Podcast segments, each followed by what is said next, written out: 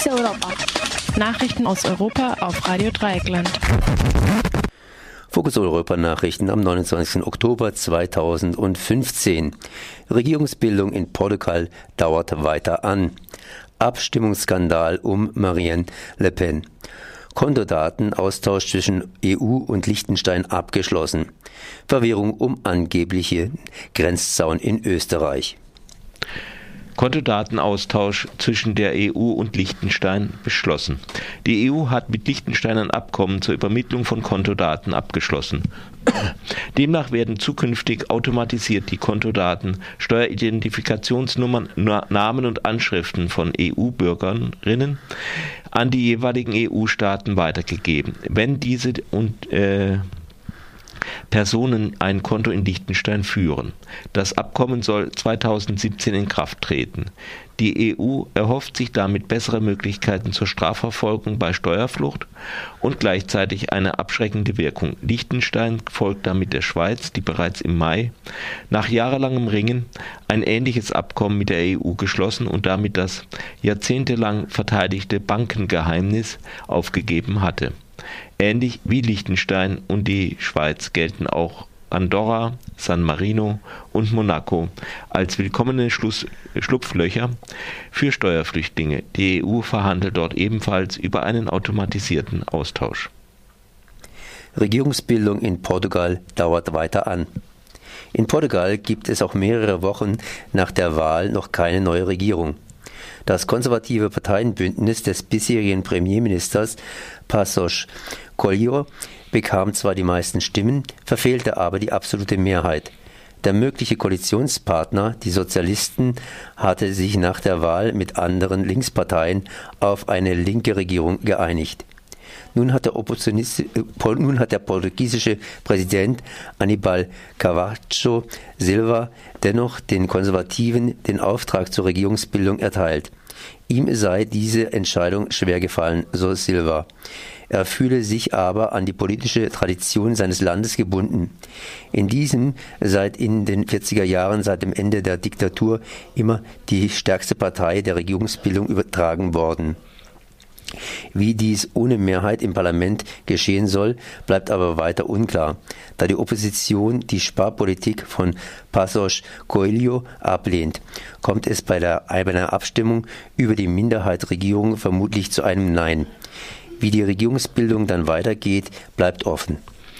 Verwirrung um angeblichen Grenzzaun in Österreich. Die österreichische Regierung ist offenbar uneins darüber, wie genau ihre Grenzsicherungsmaßnahmen an der österreichisch-slowenischen Grenze aussehen sollen. Am Dienstag noch sprach Innenminister Johanna Mikl-Leitner, ÖVP, von besonderen baulichen Maßnahmen. Am Mittwoch dann bereits von Zäunen. Kanzler Werner Feimann, SPÖ, schaltete sich darauf ein und erklärte, es sei ein Unterschied, ob man eine Grenze baut oder man eine, ein Türl baut mit äh, Seitenteilen. Am Mittwoch Nachmittag dann hat das Kabinett zur te äh, zwar technische Sicherungen beschlossen, wie diese aussehen sollen, überließ Feimann jedoch wiederum Mikkel Leitner.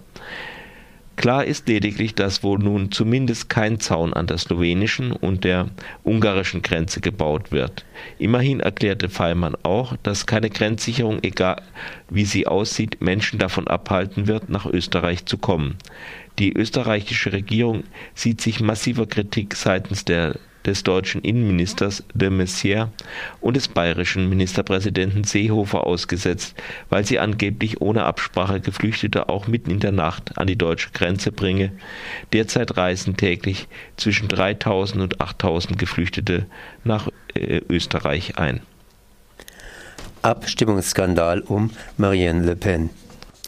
Im Europäischen Parlament äh, sollen mindestens siebenmal andere Abgeordnete anstelle der französischen Rechtspopulistin Marianne Le Pen abgestimmt haben. Dies gab die Direktion des Parlaments am Mittwochabend bekannt. Zurzeit laufen Ermittlungen gegen Le Pen.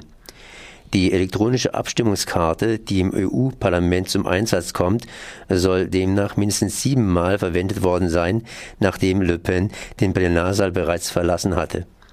Während der Abstimmung am Mittwochnachmittag hatte eine andere Parlamentarierin beobachtet, wie ein Fraktionskollege von Le Pen, der Niederländer Marcel de Graaf, mit zwei Stimmkarten in der Hand zur Abstimmung gegangen war. Daraufhin forderte sie den Sitzungspräsidenten auf, das Abstimmungsverhalten der bereits nicht mehr anwesenden Le Pen zu überprüfen. In einem weiteren Fall hatte anscheinend Gerd Wilders, ebenfalls Mitglied der Fraktion Europa der Freiheit und Nationen, zugegeben, für Le Pen abgestimmt zu haben. Diese erklärte in einer ersten Stellungnahme, falls die Vorwürfe zuträfen, sei dies ohne ihre Zustimmung passiert. Das Präsidium des Parlaments kann nun über Strafen entscheiden. Möglich sind Geldbußen, aber auch eine Aussetzung des Mandats